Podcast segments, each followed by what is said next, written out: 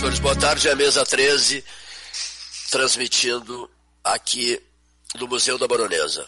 Semana do Meio Ambiente, 40 anos do Museu da Baronesa, 13 horas ao vivo, ao lado de autoridades municipais, ao lado de um secretário de Estado, de um, de um, de um deputado estadual e, e secretário do Meio Ambiente, esse, né, esse ex, né? Olha aqui, ó, Luiz Henrique Viana, prefeita Paula de Mascarenhas, aqui ao meu lado, Eduardo Schaeffer, secretário municipal de qualidade ambiental, professor William, professor William, está tá circulando, né? Fabiana Rodrigues Moraes, diretora do Museu da Baronesa,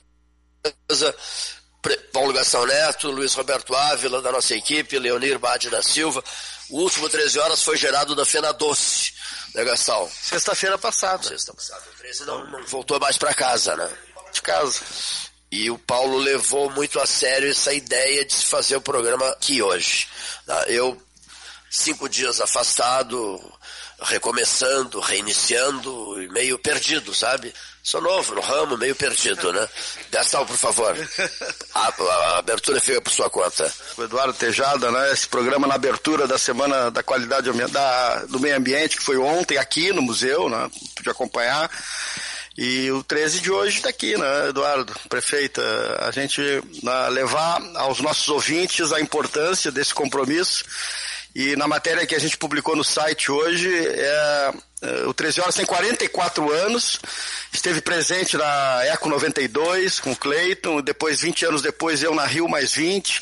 Antes disso, o, o 13 Horas, quando pouco se falava de, de, de, questões ambientais, foi um indutor na questão da estação ecológica do Taim, com os projetos Taim, que depois virou um Globo Repórter com a presença do Pedro Bial aqui, enfim. Não é, não é uma pauta nova no 13 Horas a questão ambiental. Então, a gente tem na, tratado desse tema junto com as autoridades, levado ao público na, de uma maneira na, tranquila, na, é, pacificada, porque às vezes os ânimos se acerram, acirram um pouco, e a ideia é justamente essa. Eu convido a prefeita para a gente abrir né, esse 13 com a sua palavra, né, uma, uma prefeitura que tem uma secretaria destinada à questão do, da qualidade ambiental, né? é muito importante e é bom que a gente esteja aqui na semana do meio ambiente, prefeito. Exatamente, que abriu a Pelotas Verde Multicolorida, que é outro projeto do 13, em parceria com o governo do estado e que tem um apoio da SQA. Boa tarde, Paulo Gastal, boa tarde, Cleiton Rocha. Que bom que o teu retorno está se dando aqui no Parque da Baronesa, né, no, no, na, na, sede da Secretaria de Qualidade Ambiental, no Casarão Azul. Quero saudar todos aqui da mesa, a equipe do 13, a Ávila que nos acompanha, o secretário Eduardo Schaefer e o nosso deputado e ex-secretário recente, uh, Luiz Henrique Viana. Eh, nessa semana né, do meio ambiente, eh, que ontem teve seu início, a sua abertura aqui no Parque da Baronesa, uh, né, com uma feira aí, com muita gente participando, né, com várias secretarias, além da qualidade ambiental, o SANEP estava aqui, a saúde, os cachorros para adotar, Cleiton, que são a, a pauta importante para vocês. O, o 13 né, tem sido um grande parceiro aí né, com a sua Pelotas Verde Multicolorida, esse projeto tão bacana uh, que já promoveu tantos eventos aqui em parceria com a qualidade ambiental, na distribuição de mudas e, sobretudo, na conscientização das pessoas sobre a importância dessa pauta ambiental. Hoje de manhã eu participei da abertura do Fórum Ambiental, numa parceria do IFSUL com a Secretaria de Qualidade Ambiental, e eu dizia lá, né, tinha muitos alunos participando lá no Parque Tecnológico, uh, técnicos aqui da Secretaria, e também técnicos uh, ambientais que auxiliam empresas né, no seu licenciamento ambiental. Uh, e eu dizia, né, lá estavam os três, as três hélices, né? Tava o poder público, uh, com poder legislativo, poder executivo, não, né, os técnicos né, que fazem o licenciamento pela secretaria, estava o técnico da FEPAM, estava tava a academia, né, os alunos, pesquisadores, professores, e estava também a iniciativa privada. E justamente eh, esse esse encontro é importante para a gente cada vez mais uh, despertar na sociedade o interesse pela pauta ambiental e a conscientização, porque hoje não existe mais, né, eu dizia isso, uh, não tem como a gente pensar em desenvolvimento, em geração de riqueza, em geração de renda, uh, de forma desconectada da pauta ambiental.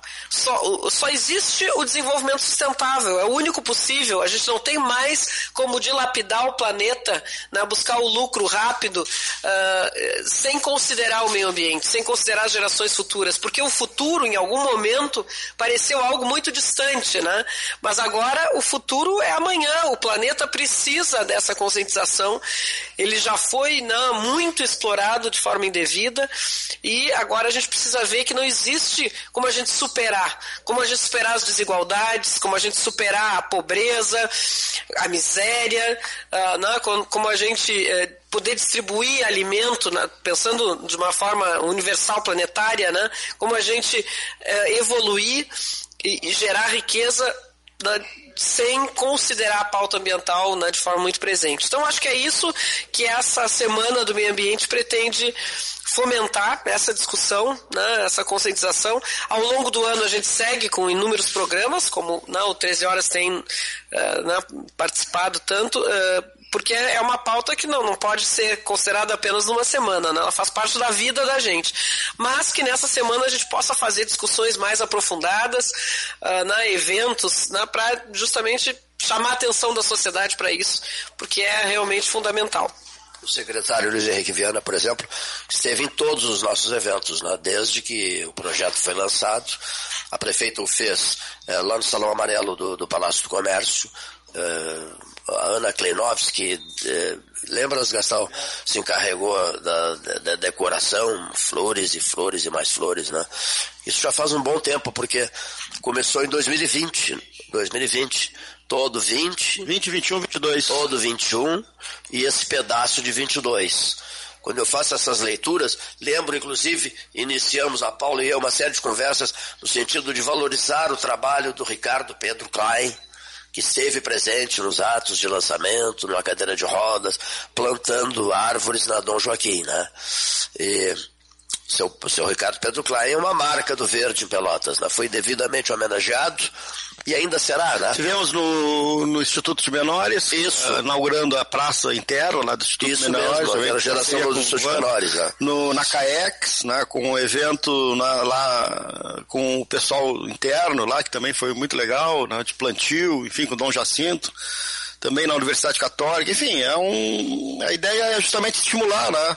O, junto com a, o drive-thru que fizemos aqui, Eduardo, né? Sucesso absoluto. Distribuímos mais de mil mudas, né? Na, com mudas doadas né, nos processos de mitigação, que é uma, uma pauta que a gente pode falar sobre isso, a questão da, da, da mitigação e também do, do dessa parceria com, com as inicia, iniciativa privada para adotar áreas verdes, enfim, a, a, ideia é estimular, né, de uma maneira consciente o, o plantio, tudo isso já, já foi feito, né, e pode fazer muito mais. Boa tarde. Boa tarde, boa tarde a todos. Eu queria só contextualizar e lembrar um pouquinho o Cleiton, que ele veio um dia aqui na Baronesa no evento, quando nós lançávamos esse drive, um belo, um belo sábado ou domingo de primavera, e o senhor lançou um desafio e ao mesmo tempo dizer, pô, quanto tempo eu não vinha na Baronesa, como tá bonito, como isso. E eu disse, disse ao Cleiton, quem sabe vamos fazer um programa ao vivo da Baronesa. E hoje estamos aqui, um pouco com o rigorismo do, do inverno gaúcho, né? Estamos internamente aqui no gabinete secretário, mas a ideia era isso, né? É poder trazer o programa para o Parque da Baronesa, para a SQA, e nada melhor do que homenagear um programa tão importante, lideranças tão importantes e a discussão da política ambiental na Semana do Meio Ambiente. Então, eu queria agradecer o, o, o apoio, né, a comprar a ideia, Paulo, o Maurício Salamini também, que nos, nos, ajudou bastante. Incansável, incansável, Salamini. Incansável. Isso se chama 2020? 2021. Ah, é, aquela nossa conversa. 2021. 21, 21. Estamos aqui em 22, tá? Exatamente. E lançando, né, o, o, ano, né, de 2022 da Pelotas Multicolorida, uma vez que nós temos uma, uma sazonalidade para o plantio, que se fala os meses sem R, né? Nós trabalhamos aí do período de maio agosto, setembro, que é o período mais chuvoso, onde é o, o, o período mais adequado para o plantio. Então, as doações também a gente busca uh, se perfectibilizarem nesse período. Ontem fizemos um evento aí que a prefeita participou, de lançamento da semana. Uh, o secretário Viana, deputado, estava conosco aqui. Foi um evento muito bonito, com muitas parcerias e, e mostrando uma mensagem, Cleiton, que essa, essa luta de vocês, vocês reprisaram 1992 e nós estamos discutindo né, agora uh, tão fortemente a questão ambiental, de como tem gente, né, prefeita Paula, envolvida e amante da causa ambiental. O que nós precisamos é nos articularmos, é fomentarmos e conseguirmos construir uma cidade, né, um, um, um mundo com mais qualidade de vida através do ambiente. O, o Viana vi, vivenciou muito isso à frente da, da Secretaria do Estado de Meio Ambiente, da FEPAM, que nós não podemos mais tratar de dicotomia entre desenvolvimento urbano, industrial e meio ambiente. Tem que andar juntos. Não há mais esse hiato entre um, o, o, desenvolvimento das cidades, a ocupação do solo, o desenvolvimento industrial com a causa ambiental. E está aí os órgãos técnicos para exercer muito bem a sua tarefa, as suas competências constitucionais para licenciar, para emitir pareceres, para restringir, gerar condicionantes e indeferir processos quando agridam o meio ambiente. Esse é um pouquinho o papel da SQA, tem feito com muito zelo e sobre a nossa liderança da prefeita Paula. Muito bem, secretário, gostei de ouvi-lo. E vale destacar também que o, que o, ex-secretário, hoje deputado Luiz Henrique Viana, é, que se envolveu por inteiro em todas essas ações, também está ao lado da prefeita projetando o 7 de julho. Nós estamos a menos de um mês. Exatamente. Ah, exatamente um mês? Hoje é dia. Ah, hoje é dia 7? Hoje é dia 6. 6, hoje é 6. Ah, um mês. Ah, pra... Um mês dos 210 anos de Pelotas, hein, deputado? É verdade, né? Prazer estar aqui, Cleiton. 13 horas de tantas vezes, né? E, e acho que isso é importante porque o trabalho que o Cleiton lê lá desde o início do 13, hoje aí lado a lado com Paulo Gastal, tem trazido para Pelotas. Pode-se dizer que o meio ambiente é o meio onde nós vivemos. Né? E o 13 sempre se preocupou com Pelotas, esse maravilhoso meio ambiente, aliás, que nós vivemos aqui e temos para desfrutar e, no, e desenvolver também.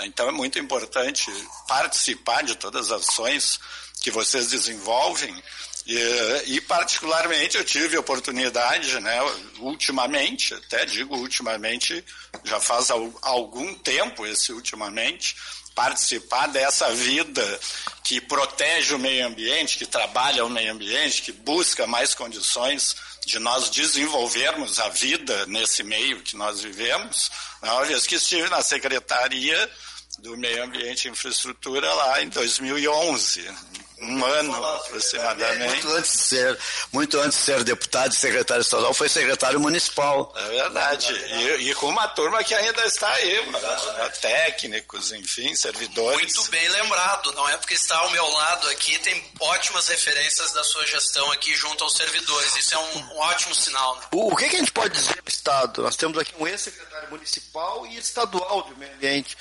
E tem a prefeita também, que ao, ao cabo é quem determina, assina né, as legislações. Né? O que, que, a gente pode dizer em. Olha, em Pelotas, né, primeiro aqui né, da nossa base, eh, foi assim, uma estrutura que foi sendo aos poucos né, melhorada para que o trabalho pudesse ser melhor desenvolvido. Né? Eu, eu estive ainda no governo Fetter, né, no último ano do governo Fetter, uh, não chegou o ano todo, na verdade, eu entrei em abril, março de 2011 e saí em abril para concorrer a vereador.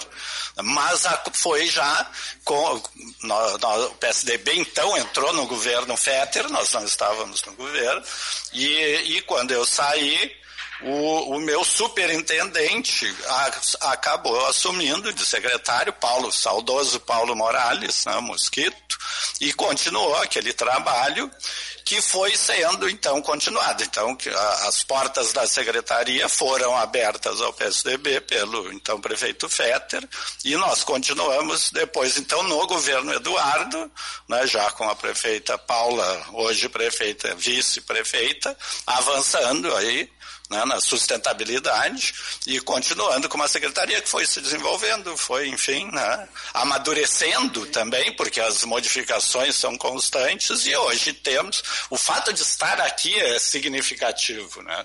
O fato de estar dentro baronesa. da baronesa. Agora temos hoje servidores valorizados aqui, né? A gente, a, a, a SQA mais responsável, né, com um leque de possibilidades de licenciamento bem ampliado por delegação da FEPAM, com todos os. O secretário Eduardo pode falar melhor do que isso, mas com o, trabalho online, na, facilitando a vida dos empreendedores também, e uma secretaria muito aberta à comunidade. Essa parceria com 13 Horas é um exemplo disso, mas além disso, Viana, também temos muitas parcerias, como o, o projeto Adote uma Área Verde, que é justamente um convite aos empreendedores, às empresas, né, de, de ajudarem a cuidar melhor da cidade cidade adotarem uma área que pode ser uma, uma praça, né? pode ser um, um, rótulas, canteiros, para embelezar esses canteiros e ao mesmo tempo, claro, ter a visibilidade, a visibilidade da sua empresa.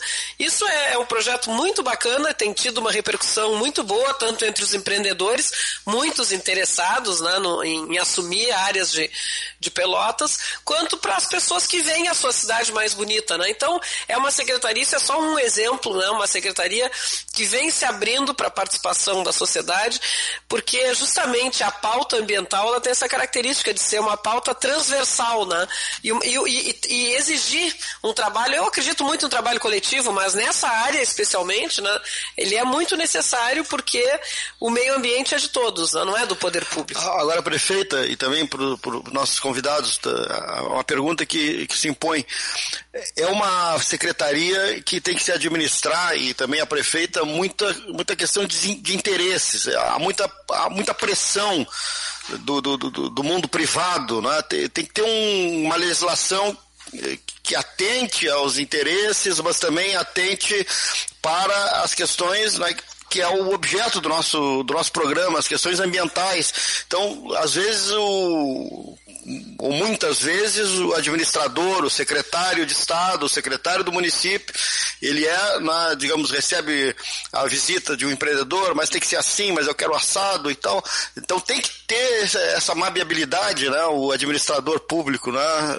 Eduardo, pode ser. É, eu uma vez eu fui provocado no Conselho de Proteção Ambiental, com o PAN, do qual nós temos reunião hoje às 14 horas, eu já me justifico por sair mais cedo hoje do programa, é, que eu, justamente, essa cadeira né, teria muita pressão. E eu acho, a prefeita Paula, os gestores públicos convivem e precisam conviver com a pressão. Não há gestão pública, não há cargos e mandatos eletivos onde você né? Qualquer vida profissional, né? O jornalismo é assim, que você não conviva com a pressão. E eu acho que o, o principal binômio dessa quebra, desse momento de pressão, é diálogo e transparência. Eu acho que a gestão pública tem que ser, eh, se, se, versar no sentido de nós estarmos à disposição para dialogar, e o meu gabinete sempre esteve aberto aqui, nós temos até uma mesa redonda para evitar arestas, seja com quem for, os empreendedores, os ecologistas, os ambientalistas, as ONGs. Eh, essa é uma, uma, uma necessidade do gestor público moderno de dialogar. E a transparência na gestão, né? fazer os atos dos seus atos serem publicizados, a gente ter clareza nas decisões e eu sempre digo, ninguém, tá, ninguém está escondendo nada de ninguém. Então nós trabalhamos sempre com esse binômio. Um dos exemplos que eu trago aqui é o Ministério Público, né, o promotor André Barbosa, que faz a, a promotoria especializada uh, estadual. É, nós temos uh, permanente diálogo, né, estamos sempre dialogando, estamos sempre, sempre trazendo à baila a discussão ambiental, os licenciamentos, porque é assim que nós achamos que vamos construir uma sociedade igual, fraterna, e que tenha, obviamente, a população conhecimento das decisões emanadas pelo poder público. Isso se justifica porque, porque se trata realmente com todas as outras secretarias. Né? Então, e ainda o, o, gestor da Secretaria aqui da Qualidade Ambiental, lá do Meio Ambiente, uh, preside o órgão também, aqui o municipal, né, o Conselho do Meio Ambiente, com o PAN, e lá em Porto Alegre, o órgão estadual, com SEMA, com toda a sociedade civil, na verdade. Então, essa participação já é uma, uma, uma participação colaborativa porque de todos os, né, os lados nós temos aí a sociedade participando. E essa gestão é muito importante para conduzir para que todos os interesses possam ser né, eh, trabalhados, ouvidos, mas decidir pelo maior interesse, né? interesse da vida é o interesse do meio ambiente. Isso tem sido muito bem feito. É importante registrar, Paulo, tu falasse em legislação, né, que a maior parte da, da, da a legislação uh, na ambiental, ela é na sua maior parte, ela é de, de origem federal, ela é, né, tem âmbito uh, federal. Então, uh, nós no município não temos como alterar muito, muitos dos dispositivos dessa legislação. Claro que as áreas de preservação, essas são definidas em nível municipal, mas a gente cumpre uma legislação que é federal mas é, é, o Eduardo disse muito bem aqui, a, a ideia é podermos ter, dar transparência a todos os atos e mantermos o diálogo com a sociedade, porque o interesse tem que ser né, o mesmo de todos. A gente quer desenvolvimento, a gente quer geração de renda, de riqueza, e ao mesmo tempo a gente quer desenvolvimento sustentável, é a preservação do meio ambiente. Essas coisas não são uh, opostas, né? São, são, elas precisam estar, tá, ser conjugadas cada vez mais para que a gente alcance a sustentabilidade, que é o grande conceito. O grande conceito para todas as áreas, hoje em dia, né, da vida social e econômica. Deputado Daniel de Serzeak, que chegou aqui, é, a, é, o conceito de sustentabilidade. Eu sou fã desse conceito na administração pública, ele é muito importante, que é a ideia de dizer, de, de, pensar o seguinte, o mundo não termina comigo, amanhã vai seguir e eu tenho obrigação, responsabilidade e obrigação de entregar um mundo pelo menos igual ao que eu recebi, nunca pior, de, de preferência melhor. Em todas as áreas, né? em todas as áreas. Na vida, na, na, nossa vida pessoal, a gente tem que pensar isso, que o mundo não termina amanhã, que a gente tem que né, preparar o futuro. Então, é, obviamente que esse conceito veio da pauta ambiental, onde ele é extremamente importante. Sim, nós temos um rodízio da presidência dos trabalhos, né, que são quatro coordenadores. O meu último mês, hoje eu fiquei seis meses sob a presidência, nós vamos fazer uma reunião alusiva à semana do meio ambiente com diversas palestras, são quatro apresentações de projetos da cidade que versam sobre a pauta ambiental. Uh, são questões muito interessantes de restauração, conservação ambiental, que estarão hoje na nossa reunião do Compan e é o meu último uh, trabalho à, à, frente, né, a presidência uh, do, do Compan. Por fim, queria novamente agradecer, pedir minhas desculpas, cumprimentar o deputado federal Daniel, que chegou agora, vai somar a mesa, e dizer, destacar nossa Semana do Meio Ambiente, né? Com atividades que começaram ontem, hoje esse fórum com o IFSU, um, projeto muito interessante de integração entre academia, municipalidade, com alunos, enfim, no Parque Tecnológico, serão segundas, segunda, quarta e quinta-feira, e a nossa programação vai até o sábado, dia 11, nas nossas redes né, da, da, prefeitura, Facebook, o pessoal pode pegar detalhamento ou aqui na SQA para participar conosco. Novamente, a questão ambiental é de todos, né, a prefeita fala muito bem nisso e a gente tem reiterado. E agradecer muito o trabalho do programa 13 Horas, que também tem trazido essa pauta no, na sua caminhada, né, e, e eu acho que isso é importante para a gente refletir, discutir e principalmente encontrar soluções sustentáveis para a nossa cidade, para a nossa vida. Muito obrigado. Ah, vamos falar disso agora. É, o bem-estar animal, a prefeita pode dar mais informações, que é uma uma amante desse, de, da, da causa e a SQA está assumindo um papel importante né, nesse sentido e eu já tinha proposto ao Paulo já uma adoção ao vivo, né? Então fica a provocação para os próximos programas, meu caro. O Cleiton vai adotar uma cachorrinha, ele está atrás, né, Cleiton? Deixa, deixa eu puxar a brasa pro meu assado aqui, como diz o gaúcho, né? cães, gatos e também os cavalos, né? Eles merecem, né? Porque eu, eu sou do cavalo. Com certeza. Você tratando muito mal o pobre cavalo, né? Caiu morto. Nós tivemos um grande avanço né, nesse, nesse governo no estado, que foi a aprovação do novo Código do Meio Ambiente, que facilitou as relações entre todos os envolvidos. Né? Eh, foi uma grande discussão depois de muitos anos. Eu estava na Assembleia ainda, foi antes de assumir a secretaria, eu já pude ver na secretaria de Meio Ambiente e Infraestrutura como deu melhor condição de trabalho a aprovação desse novo Código do Meio Ambiente. Também a legislação também é muito importante. Vou assumir o microfone aqui para dar uma boa tarde, uma saudação aí a todos os ouvintes do 13 Horas. Que maravilha, Cleiton, Paulo Gastal, poder estar aqui nessa mesa, né, falando sobre o meio ambiente. Quero cumprimentar a prefeita Paula, Childe Mascarenhas, grande amiga, grande parceira aí também do nosso trabalho por Pelotas e do meio ambiente. Meu amigo Viana, deputado estadual, secretário Duda, e que maravilha, eu estou preocupado porque o, o, secretário daqui a pouco vai se atrasar por compromisso. Não queria, eu estava ouvindo o programa em deslocamento aqui por Parque da Baronesa, onde funciona a SQA, e estava ouvindo né, os questionamentos, seja do Paulo Gastal, do Cleiton, as manifestações muito uh, coerentes da prefeita Paula e também aqui do secretário do Viana e do nosso, da nossa contribuição, secretário, agora da pauta animal, também da reforma do canil que está acontecendo em Pelotas, né? E tanta, a prefeita falou das nossas rótulas que foram adotadas por empresários, por quem empreende. Eu acho que essa é a compreensão que a gente conseguiu tirar da gaveta boas ideias e colocar em prática. Quantas rótulas, Cleiton, nós temos na cidade e que é um ambiente onde se preserva, se cuida, se enfeita uma cidade e ao mesmo tempo também tem essa boa parceria com a iniciativa privada. Então, parabéns aqui, secretário Eduardo, por esse trabalho que é feito. Eu só queria fazer trazer os números, tá? Nós estamos hoje com 13 termos de adoção assinados, nove já implantados na cidade, outros sete em análise. O meu diretor executivo aqui, o Alcide Silveira, me olha, porque ele gerencia esse processo, Daniel, com muito bom olhar da cidade, que sempre tem, nosso deputado. É um belo de um projeto e principalmente estabelece essa parceria importante entre o público e o privado.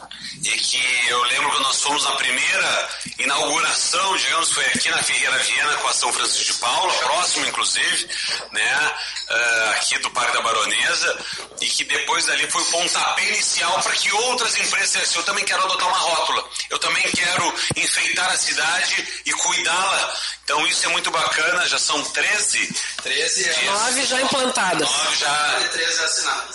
Então é muito bacana essa iniciativa que é essa boa parceria. A parceria que a gente tem que compreender, a gente falava isso no sábado, lá no Parque Dom Antônio Zátera, do cuidar da cidade, do preservar, que é um trabalho de todos nós, não é só do poder público. Muitas vezes a gente acha, não, ó, lá é a prefeitura que tem que cuidar.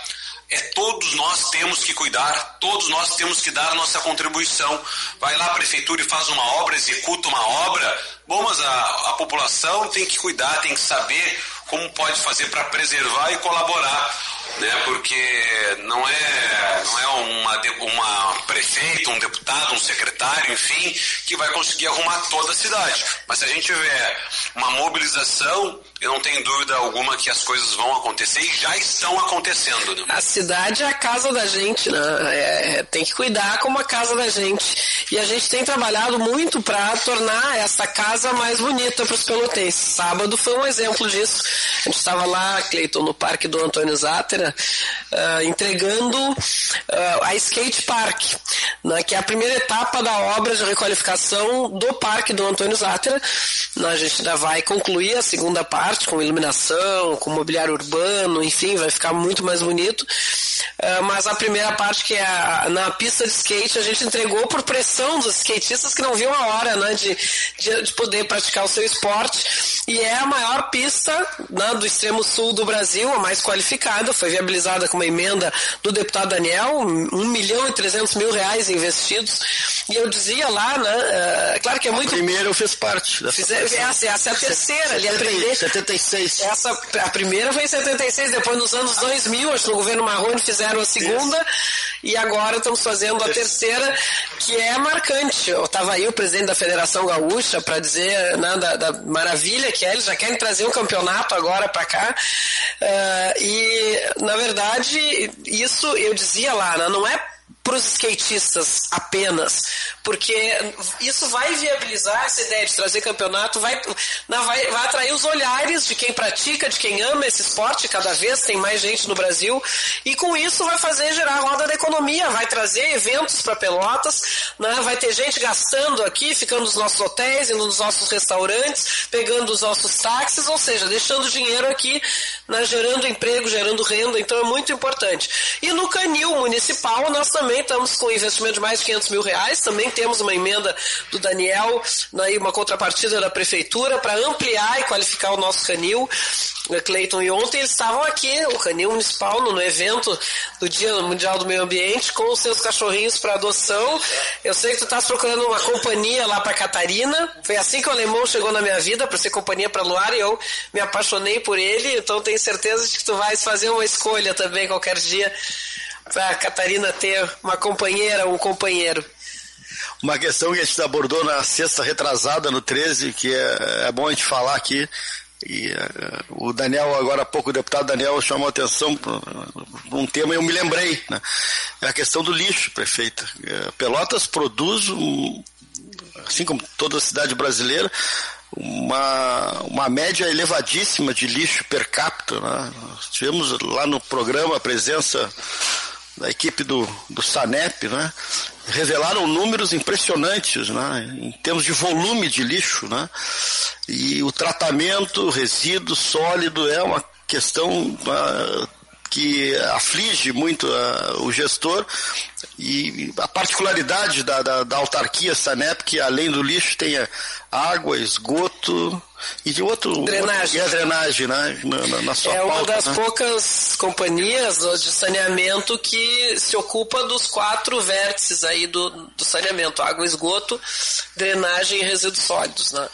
E o SANEP é, é um orgulho nosso, ele tem também se profissionalizado, se capacitado cada vez mais, feito investimentos também históricos. A ETA São Gonçalo né, é um deles, a gente espera, eu não quero, né, depois de tanto tempo, com tantos, tantos obstáculos, o Eduardo, né, o secretário Eduardo, trabalhou no SANEP justamente na ETA São Gonçalo, coordenando os projetos da ETA, ele sabe bem dos desafios que nós tivemos que enfrentar. Foram montanhas que nós tivemos que praticamente derrubar deputado Daniel, deputado Viana, para poder chegarmos aqui. Uh, na, é quase um milagre. E depois de tantos anos, mas a ETA está se transformando cada dia né, mais numa realidade. Nós vamos entregar, até agora eu já sei que não tem mais volta, nós vamos ter né, essa alegria de poder entregar a ETA, que significa né, autonomia de água aí né, por 30 anos quer dizer, autonomia para sempre, porque né, o nosso manancial, né, o canal São Gonçalo, uh, ele é, né, o dia que não tivermos mais água no canal, não estaremos mais aqui, certamente. Mas uh, eu digo assim, em termos de investimento, daqui a 30 anos, para ampliarmos, vamos precisar de novos investimentos lá no local. Uh, mas é fundamental, assim como a ET Novo Mundo, que foi outro projeto que nós salvamos, isso eu tenho alegria de dizer que foi no meu governo, salvamos um recurso estava se perdendo, porque a empresa desistiu, vocês sabem, quem nos ouve, né? A gente sabe quanto uh, né, a população diz, reclama do poder público pela demora nas entregas e a gente entende isso, é muito difícil por toda uma legislação né, é, que na verdade, é feita para proteger os cofres públicos, mas que muitas vezes dificulta e emperra os processos. Mas nós conseguimos ali, nesse processo licitatório que tantas vezes teve problemas, corrigir, botar mais recursos, claro, conseguir recursos federais e a ET Novo Mundo importantíssima, Cleiton, porque ela vai nos fazer passar de 18% de tratamento. Nós hoje só tratamos, é estarrecedor esse dado, 18% do esgoto que produzimos, mas com a ET Novo Mundo passaremos a tratar 40%. De qualquer forma, o desafio é gigantesco, porque até 2033 teremos que tratar por cento. Né? Esse é o marco do saneamento aos brasileiros e tá certo. E a gente precisa, essa é a, nova, a próxima pauta aí para a imprensa, para os vereadores, né, para a sociedade pelotense, vai ser a questão do saneamento. Qual caminho nós vamos adotar? Isso é uma pauta agora nacional. O Estado eh, na, eh, ofereceu, aí apontou a questão da regionalização, aliás, o marco de saneamento já aponta isso. Nós temos que discutir se faremos, se não faremos, porque essa questão da regionalização empurra para uma terceirização uh, né, das empresas de saneamento. Eu acho que é uma questão que precisa ser discutida. Há outras alternativas, há outras alternativas, são desafiadoras. Nós temos algumas propostas que vamos co colocar na mesa para o diálogo, diálogo uh, né, com os vereadores, com as lideranças políticas, mas principalmente com a sociedade, porque não é um governo, né, eu tenho mais dois anos e oito meses de mandato.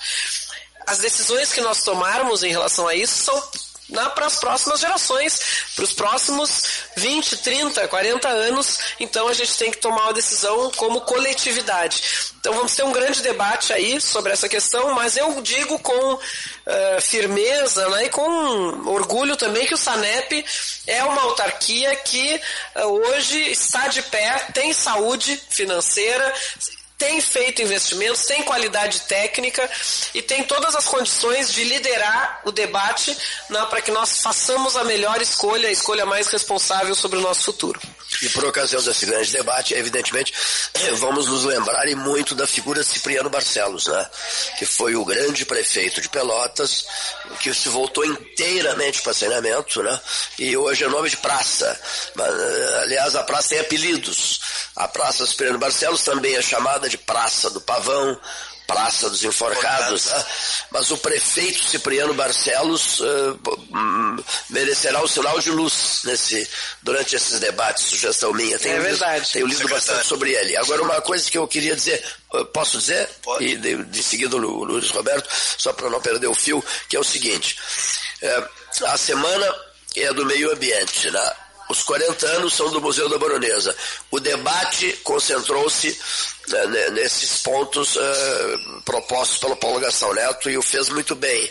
E o 13 veio para cá ao vivo. Agora, Paulo, certamente com a presença da prefeita, de um deputado federal, de um deputado estadual, de um homem que, durante a sua atividade como secretário de Estado do Meio Ambiente, carregou consigo a marca de ser o merecedor da mais absoluta confiança do governador do Estado, né? Confia cegamente no Luiz Henrique Viana e o Luiz Henrique Viana deixou a Assembleia para assumir a secretaria por ser uma figura chave na administração estadual. Ora, estando os três aqui e os três sendo tucanos, tá? evidentemente que daqui a pouco no, o papo eleitoral vai ter que entrar em campo, né? Certo? A conversa, vamos beber uma, um cafezinho, uma laranjada e tal, e daqui a pouco mudar. Quantos secretários sair? Quantos secretários? Quantos secretários sair? A senhora sabe, prefeita, que essa revitalização da, da cidade, onde foi a parceria com a iniciativa privada, é só é parabenizá-la mesmo, porque ficou lindo as, as nossas rótulas, que vai para o Laranjal, a que tem aqui na esquina, enfim. Mas uma coisa que a gente tem notado é a nossa, a nossa arborização. Tem árvores muito antigas. Isso aí já tem um, tem um, algum catalogado pela secretaria, uma, uma poda, uma, uma, um corte. Na catedral, no entorno da catedral, há dois anos atrás, nós tivemos aquela aquela infelicidade do cidadão estar sentado embaixo de uma árvore e vir a, a, óbito. E ali na catedral tem algumas áreas que também já foi feito algum pedido para a secretaria dar um, uma olhadinha. Tem algum plano, algum projeto nessa área aí? Porque depois que a casa arrombada, Tranca de ferro não vai ajudar. Luiz Roberto é da Catedral. Também, é do 13 da Catedral. É, sim, foi um. Talvez eu recém tinha chegado nesse SCA quando ocorreu esse evento e confesso que foi o meu momento mais difícil à frente da, da gestão pública. Eu tenho 20 anos de, de, de, de atividades porque nós tivemos uma perda irreparável, né, que é uma vida humana, e, e aquilo mexeu muito comigo. Né?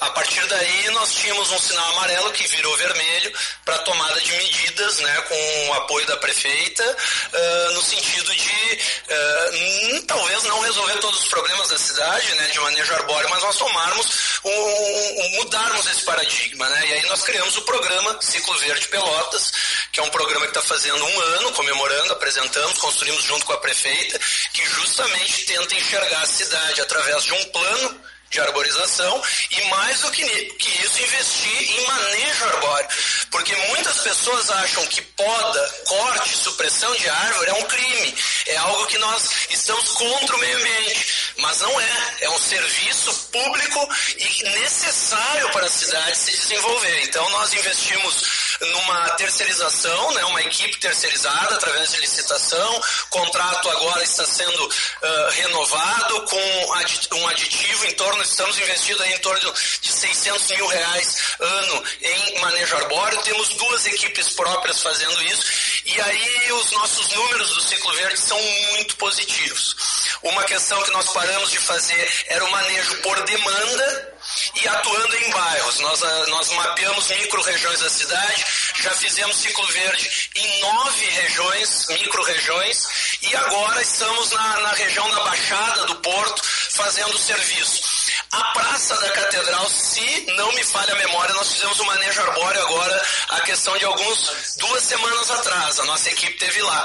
E como é que a gente tem atendido, né?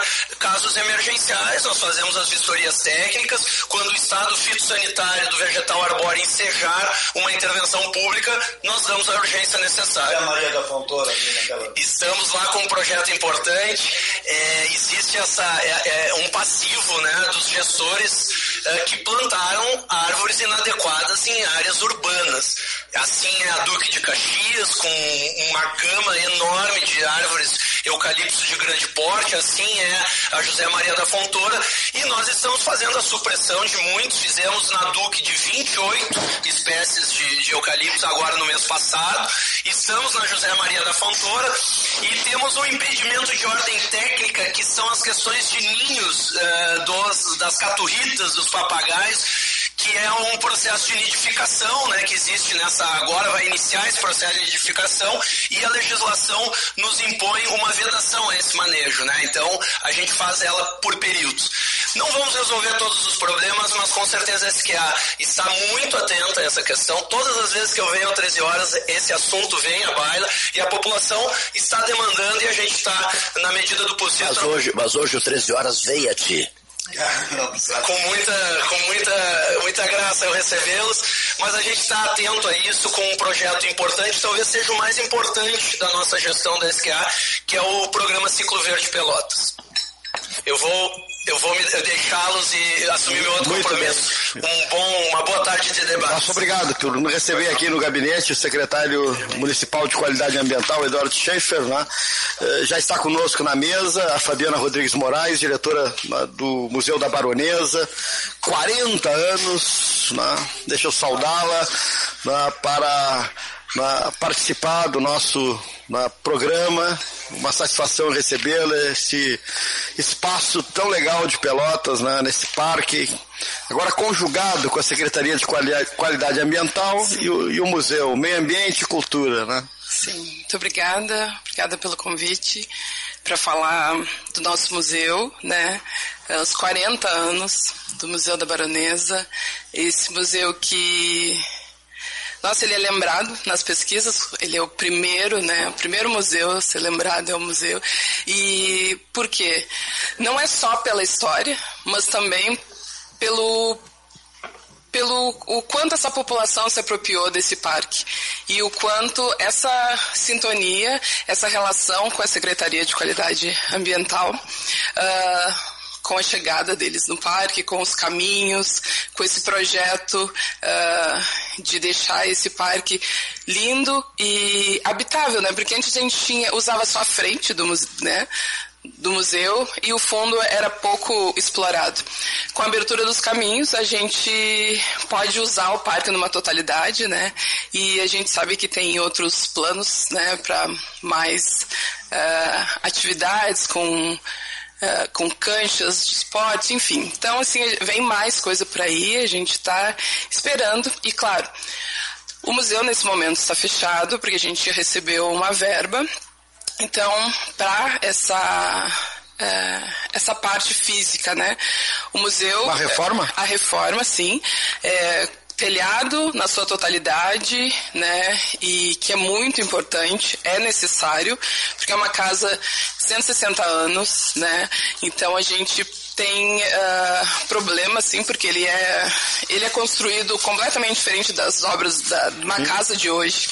Né? Então ele precisa de tempo em tempo uh, fazer essa manutenção. E essa vai ser a restauração mais completa. Desculpa, Fabiana, te uhum. interromper, só para dizer isso, mais completa que, é, pela qual ele já passou o museu. O que que, o que que significa essa reforma, prefeito, que vai acontecer uh, também a Fabiana no, no, no museu?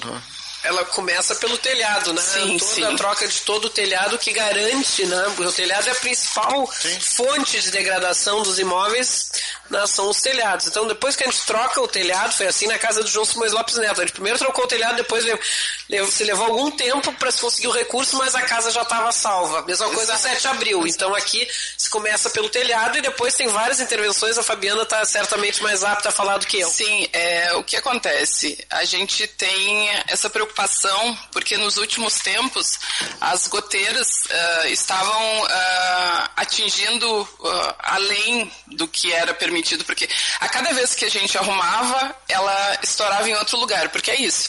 Tu vai arrumando aos pedacinhos e isso vai acontecendo que a água ela arranja um caminho, né? Ela acha um caminho, ela e aí então nessa totalidade com a troca de, a, da capa. A capa continua, né? O canal é que vai ser trocado, porque não pode ser trocado na totalidade, elas vão ser limpas e vai ter uma subcobertura. Então, essa parte do telhado vai ser resguardada, o museu vai ficar mais seco, né? Até porque nossa cidade é úmida, então tem todas essas questões.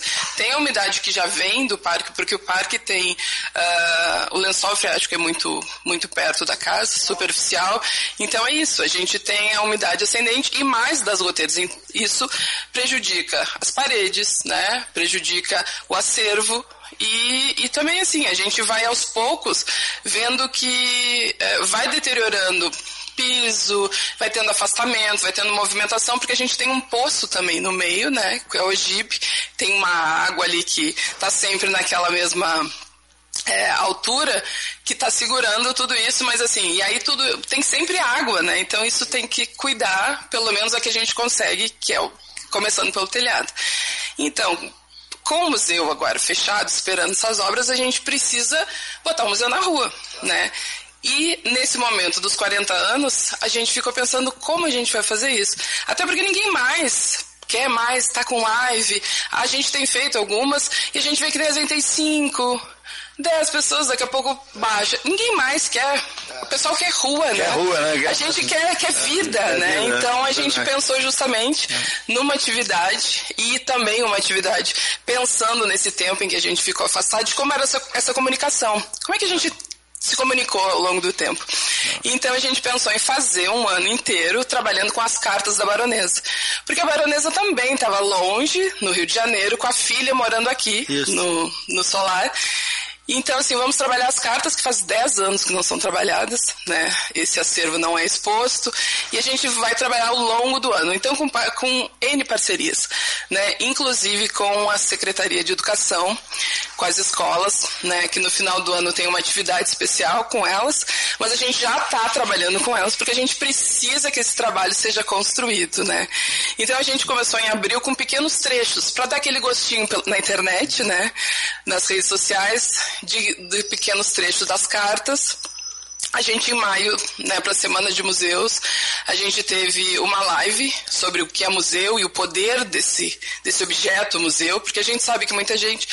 A gente vê, é, quando o museu estava aberto, que muitas pessoas olhavam e não queriam entrar por N motivos. Então, assim, o que que, o que, que essa instituição, o que, que esse museu faz com que, que assuste as pessoas, né?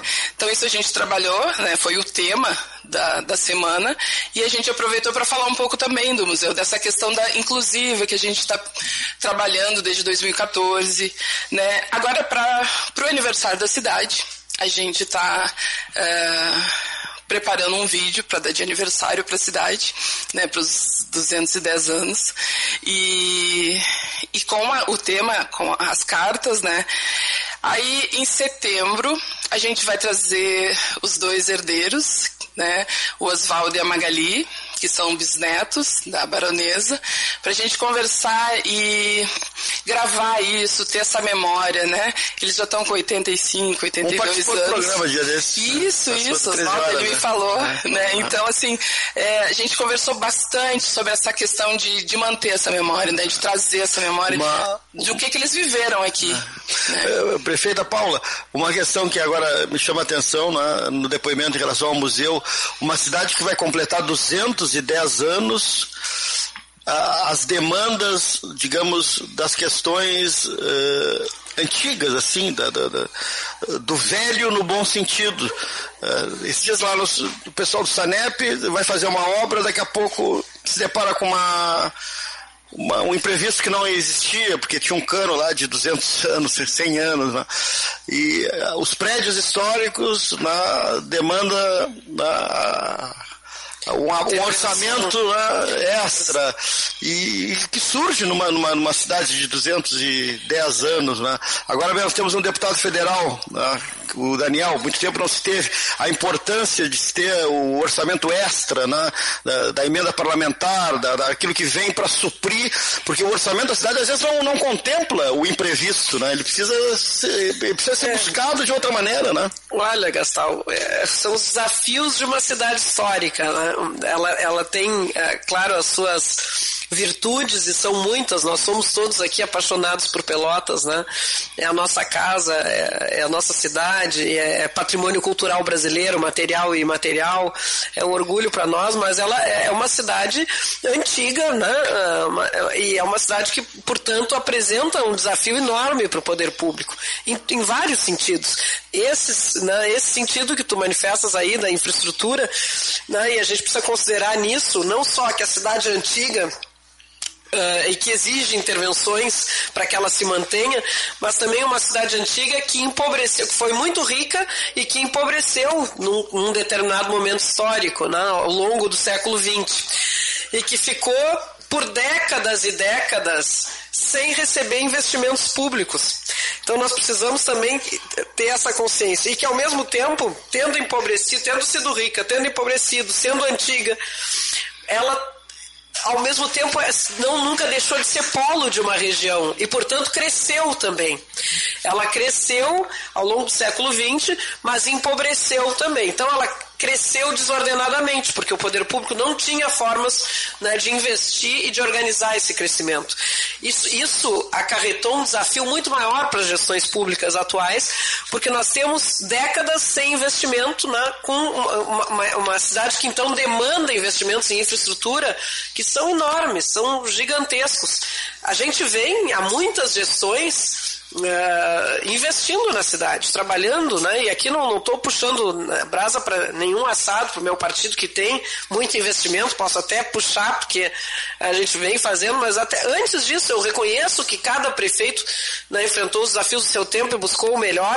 Mas, mas contra fatos não há argumentos. É, por exemplo, Sim. o deputado está aqui conosco, o deputado federal, foram 40 milhões de investimento de, de emendas. Quer dizer, é, é, são, são fatos. Não é, não é questão de PSTB, de PP, de não, PT. Com certeza. É uma questão que, é, que, é, que as são números. estão vendo Pelotas se transformar. As pessoas estão vendo Pelotas cada vez mais se transformar por boas gestões e, por, e também porque os pelotenses se conscientizaram que é importante ter lideranças políticas da região e da cidade.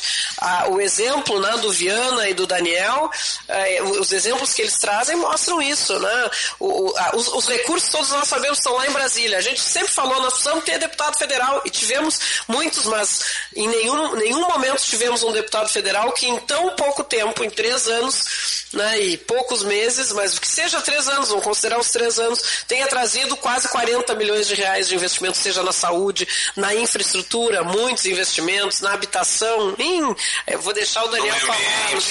É, ele pode falar melhor do que eu, mas só para concluir o meu raciocínio, então, a, a, a gente precisa, a infraestrutura, a gente, por mais que a gente invista, ainda tem um déficit, né? A gente precisa avançar nisso, precisa de representação, precisa de organização, de união, para que a gente possa vencer esse déficit lá de trás de investimentos públicos. E da mesma forma, a, administração também, por ser uma cidade antiga, também tem problemas. Algumas distorções na questão, nas questões funcionais, algumas, uh, alguns uh, empecilhos de ordem administrativa e burocrática que nos dificultam que a gente avance. Né? A gente tem corrigido, eu tenho orgulho, vou falar sobre isso na Semana de Pelotas, né, no, na palestra que vou dar para a CP sobre o quanto nós avançamos nessa questão que ninguém conhece, da burocracia interna, né? o quanto nós temos de correção sob, e sob, muitas vezes, incompreensão de muitos setores, né? Eh, críticas, porque eh, né, nem sempre fazer a coisa certa eh, chama os aplausos, né, mas coloca, acho que é um pouco o que o Eduardo fez, um pouco não muito do que o Eduardo fez com o apoio do Viana no Estado, organizar a casa para poder avançar. A gente tem feito isso também, acho que é importante falar. Mas eu vou deixar passar para o Daniel e para o Viana falarem sobre isso, a, importante da, a importância da representatividade. Eu, como prefeita, tenho que dizer o quanto isso é importante e tem sido transformador na nossa cidade. Pois eu vou propor o exame da questão eleitoral, posto que estamos no dia 7. 6, 6, 6, 6, 6, de junho, olha aqui, ó, 6 de junho. Teremos pouco tempo pela frente para o processo eleitoral. Uma, uma, aproveitando o ensejo, só passar aqui o registro para a prefeita, não sai da minha cabeça a data de 5 de julho, dois dias antes do, dos, quatro, dos 210 anos, o centenário do ministro Mozart Vitor Russumano, centenário de nascimento do ministro Mozart Vitor Russumano, né? Prefeita de Pelotas, a presidente do Tribunal de Justiça do Estado, com quem conversei outro dia, ela própria me telefonou, atenciosíssima, doutora Iris Helena, uh, Medeiros, eu, como é que você guarda o sobrenome de todo mundo? Eu digo Iris Helena, Medeiros por causa do Henrique. Nogueira. e Nogueira por causa do, do nosso prezadíssimo amigo Flávio Nogueira. Né? Então eu faço essas associações para guardar, para guardar os nomes. Então, a prefeita de Pelotas, a presidente do Tribunal de Justiça do Rio Grande do Sul, o presidente da UAB Pelotas, né? Vitor Gassot, é, 90 anos de OAB? A Câmara de Vereadores de Pelotas, sob a presidência do vereador Marcos Ferreira, que se entusiasmou muito com o centenário do ministro Russumano, a, a Câmara terá uma sessão especial e, digamos, só a título de registro, como eu havia dito antes, uh, para mudar já de assunto, a data não me sai da cabeça. E por que, que a data não te sai da cabeça? Porque é logo ali, o, o, o, o 5 de julho é logo ali. Assim como o 3 de outubro é logo ali. E aí vocês mesmos uh, estão preocupados com isso, né? O 13 de outubro é logo ali e nós estamos no 6 de junho. Será uma corrida, uma corrida eh, contra o relógio em todos os sentidos, né? Isso angustia bastante a gente. Por isso eu disse, depois da fala de vocês dois, eu vou entrar com um papinho sobre é, é, processo político, eleição 2023, 20, 22, 22, 22, Cleiton. E e os nomes? A quantas andamos? Né? Reuniões têm sido feitas? O que é possível dizer a propósito dos resultados dessas reuniões? Serão perguntas já antecipadas por mim. São perguntas fáceis, facílimas, facilitadoras. É como diria o personagem aqui, fáceis, facílimas, facilitadoras. Você, você, eu, deputado, eu ia dizer que a importância de um governo atentar para aquelas coisas que são importantes e que muita, muito foi deixado de lado por muito tempo. Né? O exemplo foi o Estado, nesse governo também, que enfrentou uma reforma administrativa, uma reforma previdenciária uma reforma tributária e que fez os ajustes necessários, né, reduzindo despesa e aumentando a receita. Né, e isso foi significativo a ponto do Estado poder investir novamente. Então, o Estado que pagava salários atrasados, pagava os fornecedores em atraso, não repassava aos municípios né, aquilo que de direito os municípios tinham para receber, né, deu a volta por cima e passou a pagar salários em dia, pagar fornecedores em dia. Hoje vale a pena uh, fornecer para o Estado, não se conseguia nem mais isso. Né, e, e, investir. Né, e são aí, né, em todos os avançados, nós aqui em Pelotas né, também recebemos isso, né, são 55 milhões para o hospital regional, são mais de 4 milhões para o Parque da Baronesa, mais o parque. Mais de 5 milhões. Mais de 5, é, eu ia computar um pouco, dois e pouco para o Parque da, da Estrada do Engenho. Né? Sim, mais um, um milhão para a, a, passarela do Laranjal. Mais a passarela e mais em habitação, avançar Sim, na habitação mais, mais de 20 milhões. Vão chegar a 100 milhões praticamente, 100 milhões estaduais, é inédito. Isso é inédito. E isso tudo com um trabalho que foi esse, né? Junto à Assembleia, a importância do Legislativo trabalhar em conjunto com, com o Executivo, né, mas de disponibilizar né, dinheiro para que os municípios também possam aportar em coisas que com a sua arrecadação não conseguiriam também. Né? Lógico que aí vem mais ainda né, as emendas parlamentares do nosso deputado federal, né, que demonstram também, acima de tudo, ainda a importância de termos essa representação. Eu quero aqui a todos que estão nos ouvindo nesse exato momento, nesta segunda-feira, 6 de junho, Dia Municipal da Doceira, projeto inclusive da minha autoria enquanto vereador deste município, sancionado pela prefeita Paula, e que hoje comemoramos essa tradição, essa cultura de Pelotas, nesse 6 de junho, 14 horas 8 minutos.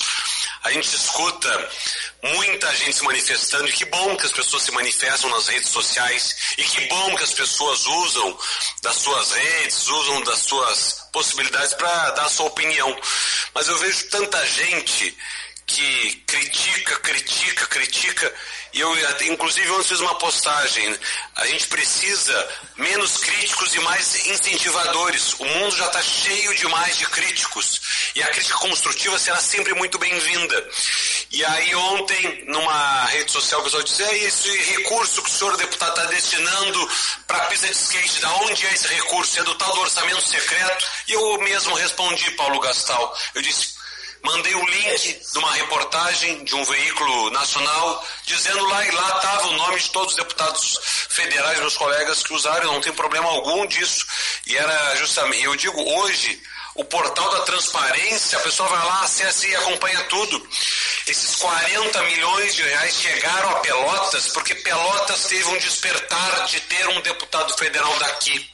Esses 40 milhões de reais não é do Daniel, esses 40 milhões de reais é da população que mora aqui e que nós temos um sistema de distribuição muito ruim, muito ruim para a população. Bom, é verdade, talvez para os mesmos que estão lá. E por que, eu estou dizendo isso? Porque hoje, por exemplo, Caxias do Sul, que é a segunda maior cidade do estado, não tem deputado federal. E Pelotas ficou durante muitos anos sem ter. E nós pagamos este preço de não ter deputado federal. Por isso que eu digo com todas as letras, Cleito, que esse sistema que nós temos hoje no Brasil, ele é péssimo. Ele não contribui e não dá autonomia aos municípios, aos governadores de poder investir.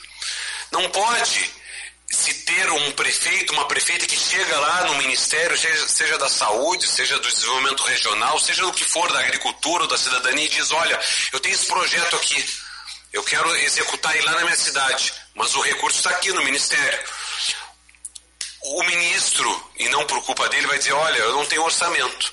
O orçamento hoje, a maior parte está no Congresso Nacional. Essa é a realidade.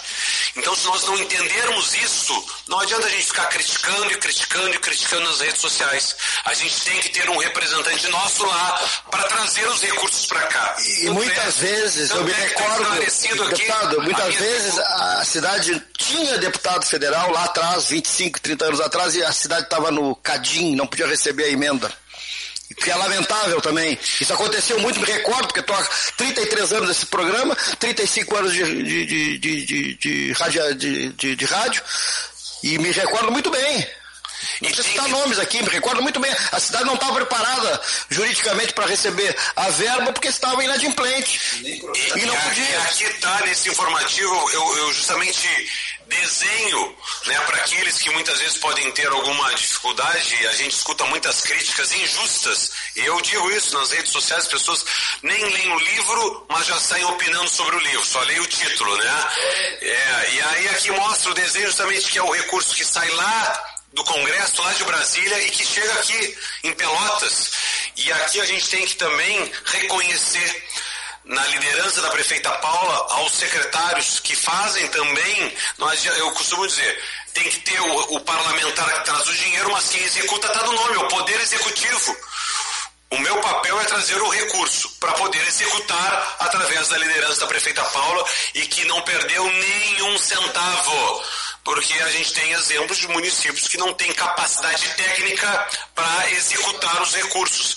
E aqui esses 40 milhões, o que já foi entregue, o que está em andamento e o que está na parte de tramitação, todos os centavos sendo utilizados em todas as áreas, que inclusive muitas ligadas ao meio ambiente, por mais que a gente muitas vezes não enxergue, quando a gente entrega a requalificação da Avenida República, ela não é só asfalto, ela tem asfalto, ela tem drenagem, ela tem ciclovia, que permite justamente que as pessoas andem mais de bicicleta, deixando seus carros guardados, ou seja, Pelotas é a cidade do estado do Rio Grande do Sul que tem o maior trecho de ciclovias, mais do que Porto Alegre, que é a capital e que é muito maior. Então, Pelotas é uma referência, sim, para o meio ambiente nesses exemplos. E nas obras de infraestrutura, é também pensar no meio ambiente, nas, nos recursos trazidos, executados, nos brinquedos adaptados para crianças com alguma necessidade, que inclusive aqui no Parque da Baronesa, é também pensar no convívio público, convívio público num espaço que é público e que é de todos nós. Então eu digo, não é, algumas pessoas dizem, é obrigação do deputado fazer. É verdade. Nós fomos eleitos, eu dizia isso lá em 2018. Temos que ser bairristas, não na hora de defender, não apenas na hora de defender o nosso patrimônio, o nosso laranjal, a nossa baronesa, os nossos museus, o nosso doce. Temos que ser bairristas também na hora de escolher o nosso time, seja o Pelotas, que é o time do Paulo Gastal e do Viana, ou o Brasil, que é o meu, da Paula e o do Cleiton, e aqui tantos outros.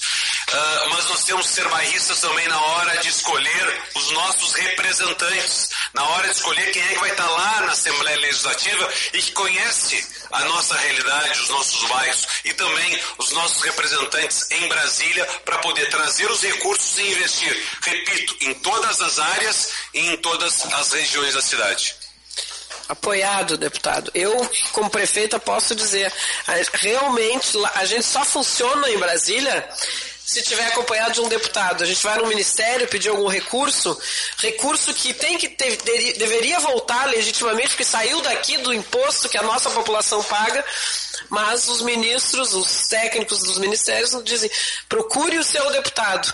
E por anos e anos Pelotas não tinha o seu deputado para procurar. Tinha que procurar deputados assim, que passavam por aqui e tal, mas que tinham que distribuir em todo o estado, nas suas regiões, e para cá sobrava. Quando eu consegui uma emenda de 300, 400, 500 mil reais, eu tinha que soltar foguete.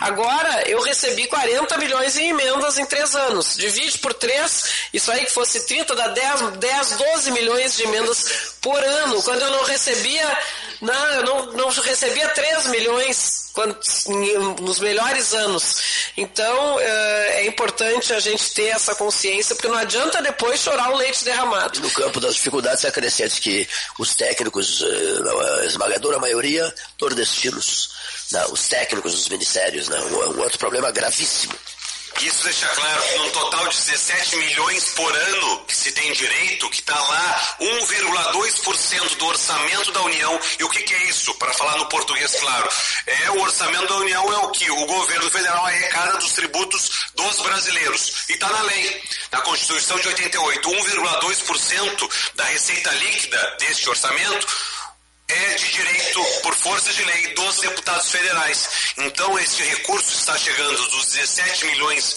mais ou menos, ano, 13 milhões para Pelotas. Lembrando que os outros municípios da nossa região também são contemplados com esses recursos. Então, é importante deixar claro que nós precisamos seguir trabalhando Problemas temos? Claro que temos, reconhecemos as dificuldades. Agora, eu prefiro enxergar o copo meio cheio do que meio vazio. Né? Então é importante que a gente possa seguir nessa boa parceria de entender que não adianta né, ter uh, representantes que não nos conheçam, que não conheçam o quintal de casa e esse time que aqui trabalha, né? E tem um ditado, né, Cleiton, que diz time que está ganhando não se mexe. mexe olha que siga assim. Olha aqui só, tu dizes nessa boa parceria, olhas para a prefeita e para o deputado Viana. Bom, aí eu não posso deixar de perguntar, aí eu tenho que encerrar minha carreira se eu não encaminhar essa pergunta. Essa boa parceria de vocês três, é, evidentemente, preocupa-se e muito com o Rio Grande do Sul. Né? Eu disse no início, quando fiz a saudação ao amigo Viana, que uma das provas dadas pelo governador, então, né, é, fica difícil assim assimilar que o Eduardo é ex-governador, mas é ex-governador. Então, pelo governador de então, né, o que, que ele fez? Ele tirou o secretário de Estado, tirou o deputado da Assembleia e o colocou ao lado dele por confiança absoluta né, e certeza de que daria sequência às ações do governo sem correr nenhum risco de surpresa negativa, coisa que valha. Né? E, bom, o Daniel reforça essa parceria de vocês os três e, evidentemente, que envolvendo o, o, o Eduardo Leite, é, ex-governador do Estado.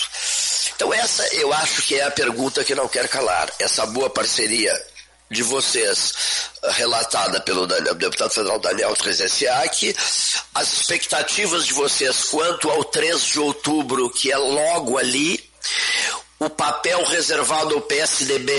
Né? O que é que o PSDB tem hoje? Tem o governo do Estado, através do governador Ranolfo Vieira Júnior, e vice de Eduardo Leite, que completará o mandato até, até, até 31 de dezembro. Confere? Bom, mas pesquisas andam por aí. Né? E essas pesquisas que andam por aí mostram vários cenários com a ausência de Eduardo Leite, com a presença de Eduardo Leite, né? vocês têm esses números todos, estão sempre, evidentemente, avaliando esses números. Vocês têm feito reuniões, é, digamos, necessárias e urgentes em se tratando de um esforço do partido, vou, interpretar o posicionamento tucano nesse momento. O PSDB não quer perder o governo do Rio Grande do Sul, correto? Né? O vice é um tucano. Tá?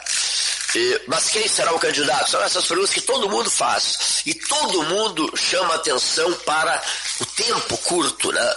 Como a gente chamou atenção para o tempo curto aqui para os eventos nossos de 210 anos de Pelota, o centenário de nascimento de Mozart Vitor Bolsonaro, realmente é, é, um ano atípico, não é só esse ano atípico, 2022, 21, 20, Covid, foram períodos terríveis para a vida de todos nós. Uns baquearam, outros permaneceram, mas com enormes dificuldades de cabeça, digamos assim, né? As pessoas estão confusas, cheias de dúvidas e tal. E essas confusões, essas dúvidas, elas também passam pelo meio político, Paula. Viana e Daniel. Realmente, Cleiton, é, o ano é de muitas incertezas. A gente vem de anos de incertezas, né, com a, essa pandemia que trouxe né, um cenário de segurança. E, e no mundo político agora não é diferente, né? No Brasil vivendo um, uma triste polarização, na minha opinião, triste. Eu acho né, muito ruim né, que só se a, a, população brasileira fique acreditando que só há duas opções, né, seguir o que está aí ou voltar ao passado. Eu né, e, e, e, mais, mais do que isso, e, e, tratando essa realidade de uma forma muito muito dicotômica, muito raivosa, né, com as pessoas se desentendendo, né, não conseguindo construir nada a rede uh, social e meio a isso tudo, a rede social estragos a rede social potencializa é, tudo isso né? Porque ódio sessão de ódio parece 24 que horas de ódio. na, na tela atrás por, por, trás de uma tela tudo pode se dizer qualquer coisa se desrespeitar qualquer pessoa enfim. É, é muito triste isso e eu uh, a gente fica torcendo muito para que uh, não, uma outra alternativa surja, uma alternativa que diga não a essa polarização, que diga que a população brasileira pode sonhar né, conjuntamente, pode pensar em construir um país coletivamente, é, aceitando as diferenças todas que existem entre as pessoas e vendo, ao contrário, nessas diferenças um potencial, uma riqueza. Eu eh, não, espero poder votar no dia 2, é 2 de outubro, né? É, Daniel tá, 2 de outubro parece esse ano.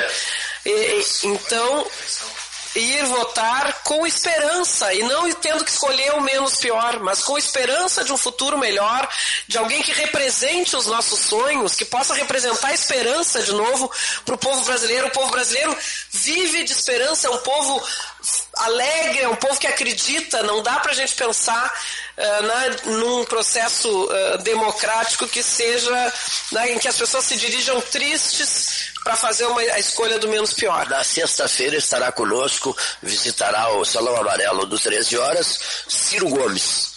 Sexta-feira, nós vamos receber os presidenciais. Que é um dos que está tentando quebrar essa polarização, é. né? E, enfim, eu não vou me posicionar sobre nomes, a gente está aí. Sim, sim. Não, o PSDB. Uh, Mas eu posso cutucar os tentando, deputados. Tentando, claro, uh, construir alguma alternativa, quem sabe, numa parceria com o MDB.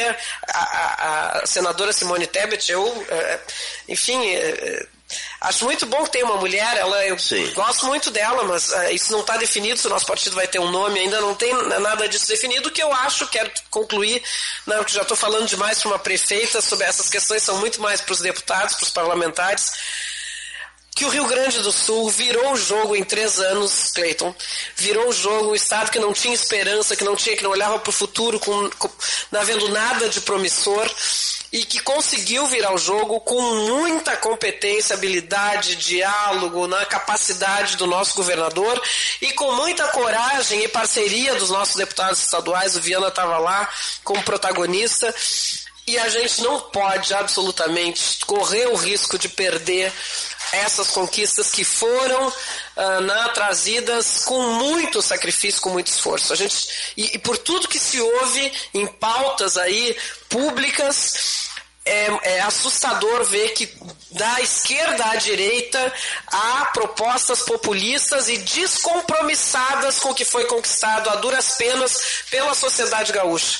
Então eu espero que o PSDB seja protagonista, porque fez este governo, não sozinho, com aliados, com parceiros, o MDB é um deles, que o PSDB tenha a capacidade de aglutinar de novo forças políticas responsáveis e responsáveis com a construção desse futuro que já começou a ser construído há alguns anos, mas que é muito tênue, são conquistas que precisam se consolidar e, portanto, o próximo governo é fundamental, é estratégico. Nunca os municípios gaúchos tiveram tantos investimentos do Estado, o olhar atento do Estado para as suas necessidades como agora. A gente falou aqui rapidamente, Pelotas vai receber em torno de 100 milhões de reais do governo do Estado. Quando aconteceu isso? Não há registro na história recente do Rio Grande do Sul dessa capacidade de olhar saber que o município tem capacidade de escolher os seus caminhos, de trilhar os seus caminhos e o Estado acreditar e botar recurso para que isso seja, uh, seja feito. Então, a gente não pode dar marcha ré nesse processo. E por isso, o nosso ex-governador Eduardo Leite é figura na fundamental nessas escolhas, nessa decisão. Eu tenho certeza de que, conhecendo o Eduardo, né, ele não vai fugir às suas responsabilidades e a gente vai conseguir manter este projeto em curso no Rio Grande do Sul. Ao teu lado está o deputado Viana, a quem encaminhou a pergunta inicialmente. É, é, Viana, eu preciso de ti. E o Viana foi, né? Largou a Assembleia e foi para o governo do Estado para um, um, papel de alto destaque, né? sobretudo de confiança absoluta. Né? Pois bem, agora, é, tu já o procuraste, é, vocês já conversaram e tu já deste o teu recado, aquele recado que de repente nem deve ser, ser radiofonizado a essa altura dos acontecimentos, né? entende-se? Em política é preciso ter mil e um cuidados, né? mil e um cuidados para qualquer leitura que se faça ou se transmita o resultado de uma reunião, as pessoas interpretam de N maneiras né, diferentes. Então, mas eu, essa é uma pergunta necessária em função do tempo curto que teremos pela frente. Né? Um dia ele te procurou, larga a Assembleia, eu preciso de ti. E cumpriste o pedido, atendeste o pedido dele. Agora, ele já foi procurado, Luiz Henrique Viana, por ti? Temos conversado, temos conversado aí várias vezes nesses últimos, nessas últimas semanas, mas eu posso dizer que o Eduardo Venasso, sempre governador, como se costuma dizer aí, esteve em Pelotas no, no, no outro domingo, né? E por privar dessa amizade, enfim, foi no, no meu aniversário. Nós que estava, super, estava lotadíssimo, tivesse de passagem. com da, o muitos evento, amigos, um evento claro, que acaba virando um pouco aí o PSDB. Sabe o que, que se dizia? É muito presente. Sabe o que, que se dizia a boca pequena por todos os lugares, a começar pelo Café Aquários, que nessa noite o Eduardo será lançado nesse dia, nesse dia, foi o meio-dia, né? Nesse dia ele será lançado candidato ao governo do Estado, mas não ocorreu. Não, mas houve, houveram manifestações assim muito significativas, né? O próprio Eduardo disse que estará na campanha defendendo os interesses do Rio Grande do Sul, né, seja como for, e ao mesmo tempo também tivemos a presença do governador Ranolfo, né, que disse que estará junto com Eduardo, essa grande liderança surgida, fez questão de ratificar, onde quer que seja. Então, lógico que nós não temos Deixou ainda uma aberta, né? definição, Deixou, mas, mas há uma o governador do Estado, Ranolfo Vieira Júnior, deixou a porta aberta. Tanto né? de um quanto de outro que estão empenhados em fazer com que esse grande programa de governo, esse grande governo desses últimos anos, que tanto fez pelo Estado todo, né, eles confirmaram que é preciso continuar. Então estão juntos, vamos ver o que, que isso significará. Lógico que haverá uma definição. Vocês concordam, né? Que o tempo é curto, né, exige uma resposta imediata e definitiva. Não é Viana e Daniel Trezenciak, é isso, né? O ah, tempo é curto, todos sabem disso, né? Todo mundo olha pro relógio, né? Ah, e isso aqui que lê numa plaquinha atrás do pêndulo, do, aqueles velhos relógios de parede, diz assim na plaquinha: é mais tarde do que pensas. Mas é, Cleito, o tempo é curto, mas o trabalho de três anos e cinco meses que foi feito pelo governador Eduardo Leite, junto com o delegado Ranolfo, desse período, dois anos de pandemia, tempo curtíssimo, o Estado virou o jogo nós podemos ter várias divergências assim, mas ninguém duvida da capacidade e da, do poder de transformar e que já mostrou isso do governador Eduardo Leite. O que fez nesse período, dois anos de pandemia, reformas, colocou os salários em dia dos professores, dos policiais militares, do servidor público do estado do Rio Grande do Sul, o que diziam antes, não, isso não vai acontecer. Eu costumo dizer que o retrovisor ele é muito menor que o para-brisa, porque a gente tem que olhar mais para frente do que para trás. Mas o retrovisor a gente tem que olhar e observar o que era o estado do Rio Grande do Sul lá em 2017, lá em 2018, lá em 2019, no primeiro ano do governo Eduardo Leite. Hospitais que não recebiam em dia manifestações atrás de manifestações dos funcionários públicos que recebiam parcelado. O Estado não conseguia investir um centavo em estradas, não conseguia investir um centavo em hospitais. E hoje está diferente. Está tudo resolvido? Claro que não. Mas eu estou falando de três anos e cinco meses. Que o servidor público já está recebendo em dia. Que todos os hospitais contratualizados com o Estado recebem em dia. Então mudou muito a realidade. A gente precisa, como disse a prefeita Paula, seguir esse jogo. Nós viramos o jogo, mas o jogo não acabou. Nós precisamos seguir vencendo jogo a jogo. O relógio em rádio exige muito da gente. Olha aqui, uma pergunta necessária. E o MDB nisso tudo? Uh, com a possibilidade de lançamento de Eduardo para o governo do Estado nas eleições desse ano. E a pergunta é, e o MDB nisso tudo? O Eduardo estabeleceu uma relação muito boa com o então presidente da Assembleia Legislativa do Estado, Gabriel Souza, né? São amigos pessoais, inclusive, né? Uh, não são correligionários, mas, mas enfim, defendem, defendem propósitos uh, conjuntos, né? e o MDB nisso tudo, o que, que dá para dizer? Olha, tem se visto é que a nível nacional o PSDB e o MDB têm conversado, né? a senadora Simone já esteve aqui no Rio Grande do Sul e provavelmente deva estar novamente agora em seguida. E parece que, lógico que há divergência dentro dos partidos, né? por isso é muito comum, mas estão conversando, o que é muito bom. Daniel? Eu acredito que PSDB, MDB e outros partidos precisam estar unidos, mobilizados para disputar essa eleição, porque temos um projeto que é um projeto semelhante para que o Estado do Rio Grande do Sul siga em frente. Então é necessário ter muito diálogo. Política não se faz com raiva, não se faz com ódio, política se faz com projeto e com diálogo. Então é necessário ter essa compreensão e eu acho que no momento certo, por mais que o tempo seja curto, no momento certo nós teremos esta parceria firmada aí. Bom, nós vamos continuar conversando em outros 13 horas, né? Posto que agora o, o horário esgotou-se, nós temos uma transmissão lá da FENA 12. Eu vou pedir que, inclusive, o Paulo se encarregue do encerramento, por gentileza. Obrigado.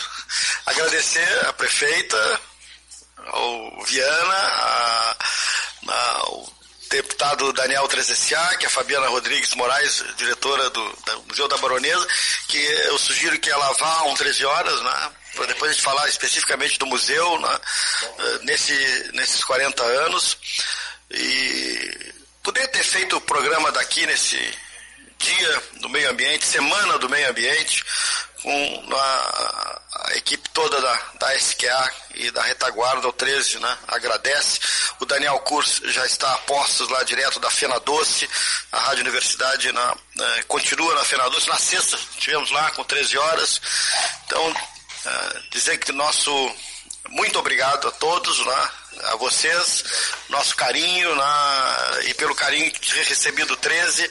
As iniciativas essas é justamente a gente poder apaziguar um pouco ânimos né, e entrelaçar mais população com autoridades, com uh, pessoas né, que fazem a gestão do, do nosso município e uh, menos guerra, né, que a gente assiste nas redes sociais e mais paz. E a ideia é justamente essa, né, a população ter né, acesso à voz de vocês em, em relação a tudo que está sendo feito não só no meio ambiente, mas na, na cidade de Pelotas como disse eh, a prefeita Paula, é a nossa paixão, né? todos nós somos apaixonados pela cidade. Nosso muito obrigado. 13 volta amanhã a partir da uma. Uma boa tarde.